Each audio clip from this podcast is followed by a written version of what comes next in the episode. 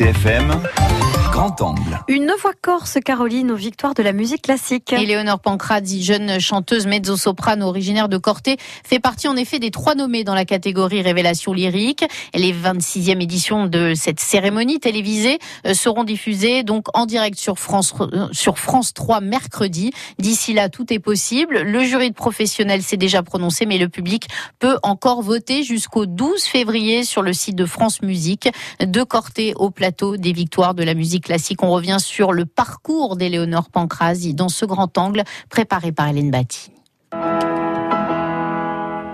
Parmi une cinquantaine de dossiers retenus, de jeunes et talentueux artistes en début de carrière, trois seulement ont été sélectionnés pour être nominés dans cette catégorie Révélation. Éléonore a eu cette chance. C'est une grosse avancée parce que jamais de ma vie, j'aurais pensé qu'un jour je ferais partie des trois. Jamais. Moi, j'ai toujours suivi les victoires de la musique classique les années précédentes et euh, je me rappelle pas que des gagnants. Je me rappelle des gens sélectionnés de manière générale, des gens qui m'ont marqué euh, par leur voix, par leur, par leur talent. Et ceux qui ne gagnent pas restent quand même dans, dans mon esprit. Ils font des belles carrières. Une carrière déjà bien lancée avec des prix internationaux à Nîmes, en Autriche et des prestations à l'étranger, en Allemagne, au Japon, plus récemment en Angleterre, ce qui n'était pas gagné. Surtout que quand j'ai commencé le chant, j'avais une jolie voix, mais c'était une, une, une, petite voix. C'est-à-dire qu'il n'y avait rien euh, qui laissait présager que je, que je pourrais faire euh, que je pourrais faire une carrière euh, une carrière.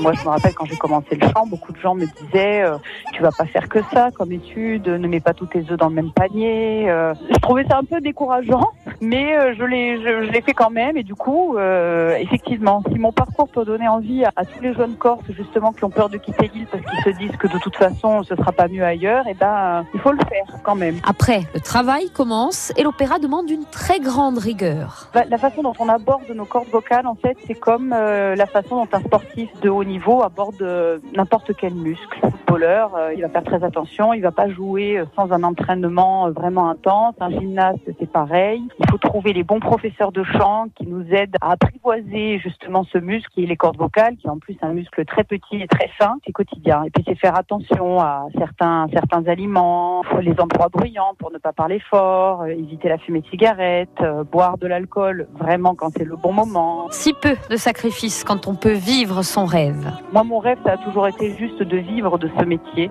Mon, mon rêve, ça a toujours été d'être sur scène. Et là, présentement, je suis sur scène. Notre grand angle du jour à retrouver donc en podcast sur bleu rcfm.fr.